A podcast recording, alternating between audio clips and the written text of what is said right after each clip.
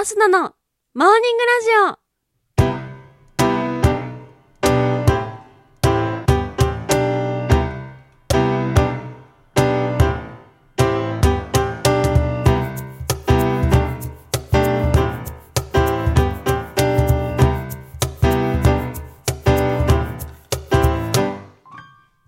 皆さん、おはようございます。そして本日5月27日木曜日、お誕生日のあなた、おめでとうございます。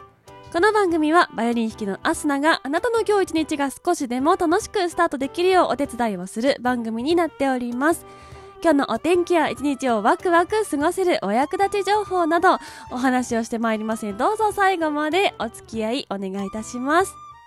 それでは今日もお天気のコーナーから参りましょう。本日5月27日のお天気です。今日は西日本から東日本の太平洋側を中心に大雨となりそうです。九州から近畿は午前中、東海は午後をピークに局地的に激しい雨が降るでしょう。関東も激しい雨の降るところがありそうです。土砂災害や低い土地の浸水に警戒してください。東北や北海道も午後は次第に雨が降りそうです。最高気温は平年より低いところが多いでしょう。東京都最高気温18度の予想となっております。昨日よりぐっと下がりますので服装には注意してお出かけください。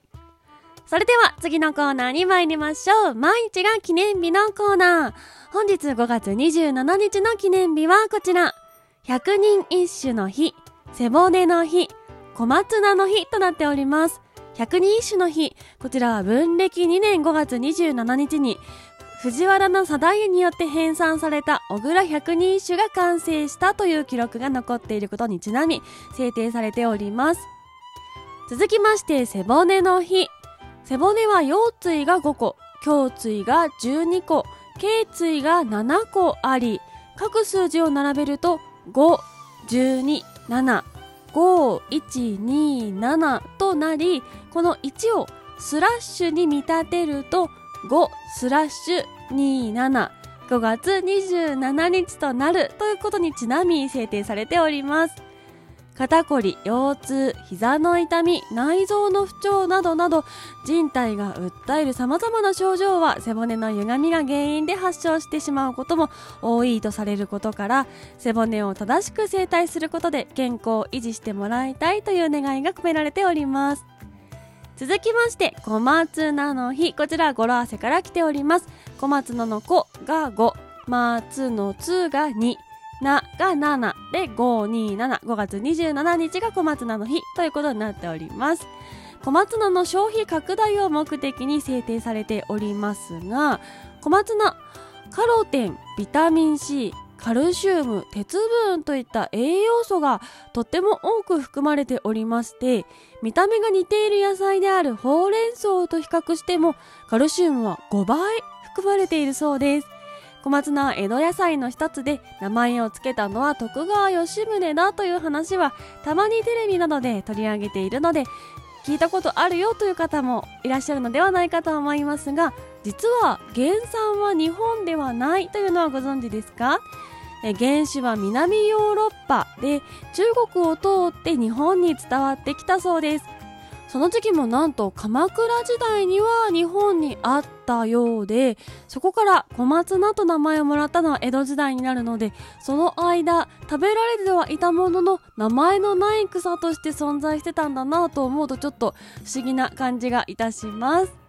それでは次のコーナーに参りましょう。ちょこっとトリビアのコーナー。今日5月27日は百人一首の日ということで私も大好きな百人一首にまつわる雑学をお届けしていきたいと思っております。まず一つ目小倉百人一首以外にも百人一首はあるというお話です。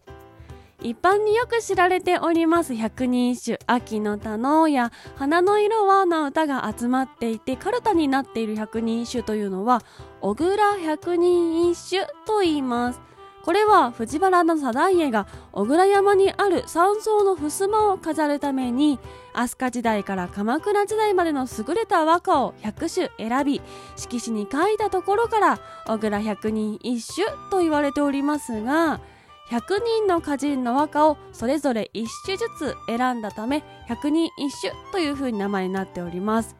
えー、そしてこの百人一首ですね編纂された後から小倉百人一首は話題となりましてさまざまな研究書や解説書が出ており華道歌の道の入門として役に立つものという認識になっていきました。そしてそれに影響を受けて後世に似たような作品がたくさん出てきているんです。例えば武家百人一首という武士大名の歌のみたくさん集めたものだったり源氏百人一首という源氏物語に出てきている歌を集めたもの。ただしこちら百人一首と言いながら123首あったりするんですがあとは女流歌人のもののみ集めた女百人一首。川柳や京歌の百人一首もあるんです。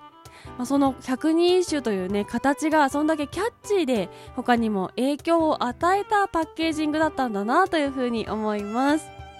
そして2つ目。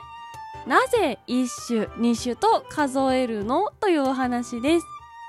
100人の歌人の歌から1種ずつというふうにご紹介しました。100人1種1種2種と数えていきますがなぜ